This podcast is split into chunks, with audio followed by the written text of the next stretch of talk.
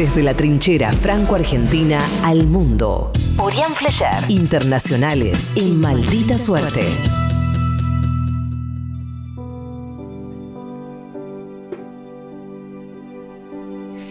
El quirófano es un espacio a medio camino entre un box de la Fórmula 1, un cuadro de Rembrandt y un taller de piedras preciosas con sus tallistas trabajando en silencio. En el medio de todo, bajo la luz de los focos, rodeado de 12 cirujanos, perfusionistas, anestesistas y enfermeros, como si fuera un explosivo que hubiese que manipular con muchísimo cuidado, el pecho abierto en canal de un niño de 15 meses. Al niño solo le vemos el espacio que ocupa la ausencia. A los cirujanos solo les vemos los ojos tras las máscaras, las miradas. Aquí hay imágenes que podrían tumbar al profano más curtido. No es la imagen del corazón que acaban de quitar.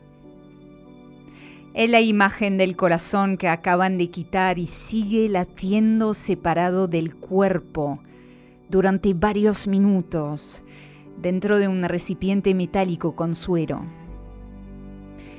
El órgano enfermo es grande, flácido y oscuro. El órgano que van a ponerle a continuación es más pequeño, claro y compacto. En el escaparate de un mercado de abastos ningún mortal dudaría cuál elegir. El niño al que están trasplantando tiene la misma edad que el hijo de uno de los cirujanos.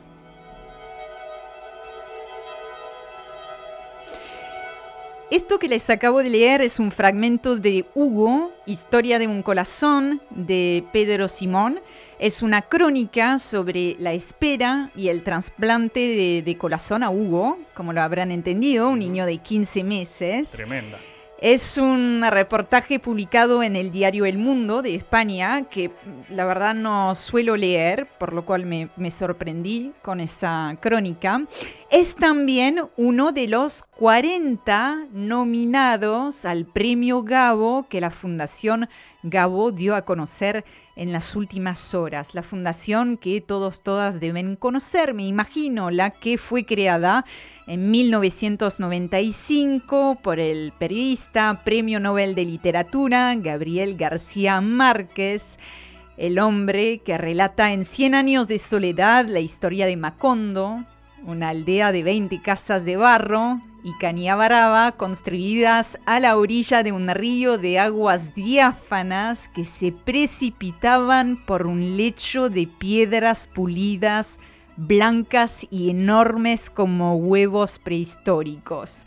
No me quería perder la oportunidad de leer un fragmentito, por supuesto, de esa obra eh, muy genial. Este es un, es un premio, si no lo conocen todavía, que celebra, que recompensa el buen periodismo. Y acá tenemos la buena noticia también de esta semana, el buen periodismo existe el anuncio de ayer me pareció una realmente maravillosa oportunidad para, eh, nada, darles ganas de leer, para correrse un poco de la noticia de último momento, recorrer el mundo como siempre lo hacemos acá y la actualidad internacional, pero sin, sin urgencia, sin prisa. Además se viene el fin de semana, ¿no?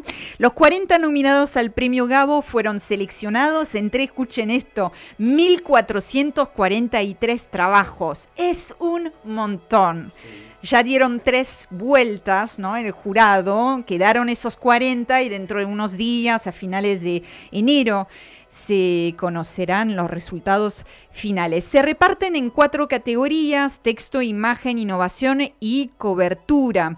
Hoy les traje algunos ejemplos, no es un catálogo, les voy simplemente, eh, nada, eh, otra, es, es, lo que llamaríamos en Francia une mise en bouche. ¿Saben lo que es la mise en bouche? No, no. Es lo que predece, ¿no? Eh, sí, eh, Newen por ahí sabe, le gusta mucho también la gastronomía. Es antes de la entrada, ¿no? Es en un menú gastronómico es para despertar las papilas. Las papilas, ok, un tentempié. Un En tentempié, si querés. Bien, vamos por ahí. En la categoría texto, por ejemplo, se van a encontrar, entre muchas otras historias, con la penúltima batalla del Hospital Juárez, un reportaje sobre la lucha del personal de salud que se encuentra ahí en primera línea México. Ese es un trabajo de Elías Camají, perdón si estoy pronunciando mal su nombre. En la categoría imagen se van a encontrar también, entre muchos otros trabajos, con Luces y Sombras de Libia. Ese es un trabajo audiovisual de alguien que es conocido de aquellos, aquellos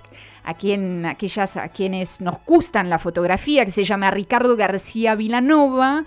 Eh, Libia es, es, uno de los principales puntos de salida de migrantes y refugiados hacia Europa. Las imágenes son increíbles, realmente espectaculares. Les recomiendo. En la categoría cobertura se van a encontrar, por ejemplo, con toda una serie de reportajes, por eso el nombre, ¿no? La categoría de cobertura, una serie de reportajes sobre una enfermedad renal crónica que está matando campesinos en la costa del Pacífico de Centroamérica y que es absolutamente silenciada en función de las ganancias de los cultivos. Oh.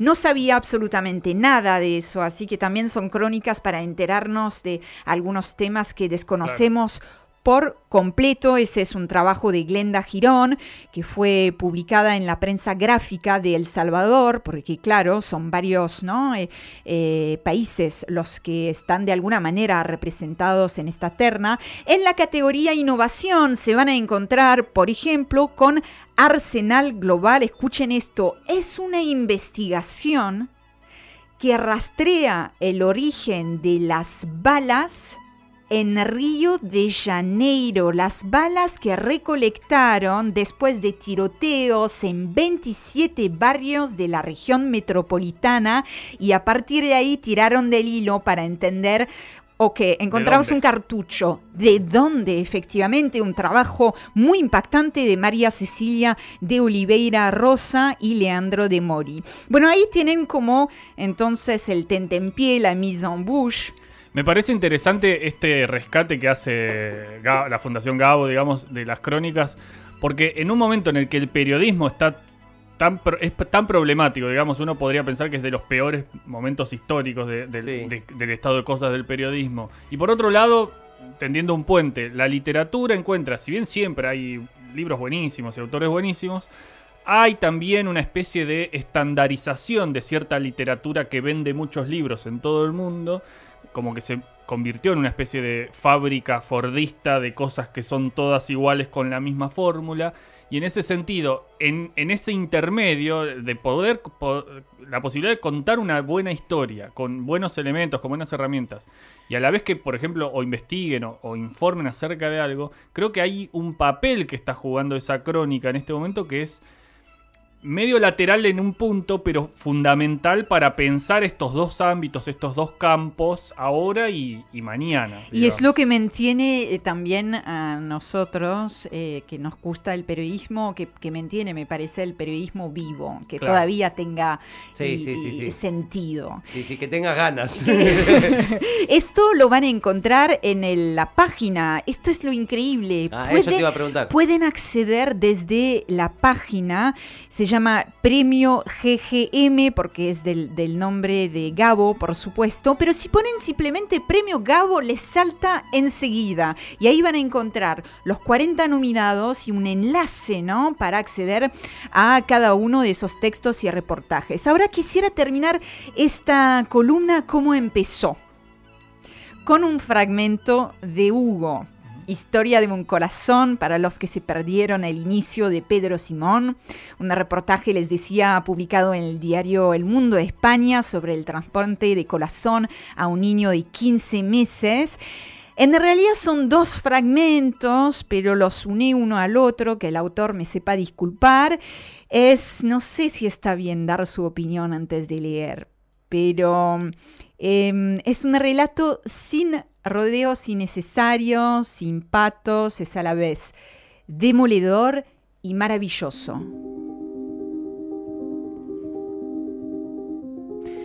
En una localidad europea y en un día de agosto, que no estamos autorizados a desvelar, un ser humano, con una edad y un sexo que no se nos permite especificar, ha sufrido un accidente fatal, cuyos pormenores no debemos airear.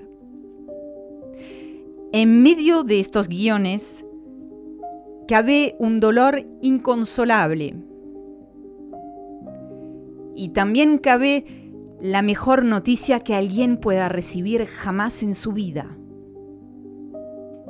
El resultado es que un bebé ha muerto en torno a la medianoche y que otro, llamado Hugo Güedes Granado, por fin, varias paradas cardíacas después, tiene lo más parecido a una posibilidad. Tenemos pinzada la aorta. Ahora la despinzaremos para que entre la sangre. Yo, hasta que no lata... Habla bajo el cirujano Raúl Sánchez.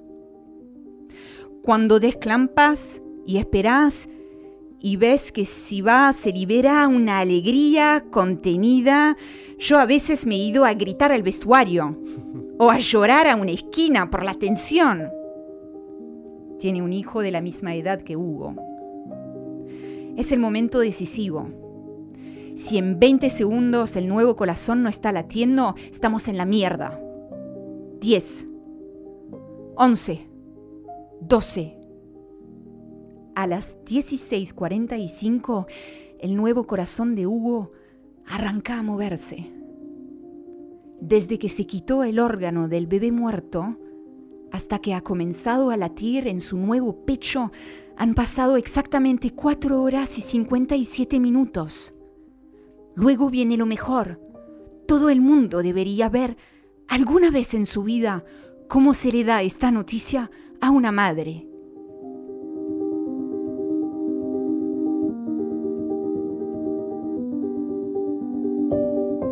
Maldita suerte. Transformamos el ruido, ruido en una hermosa melodía.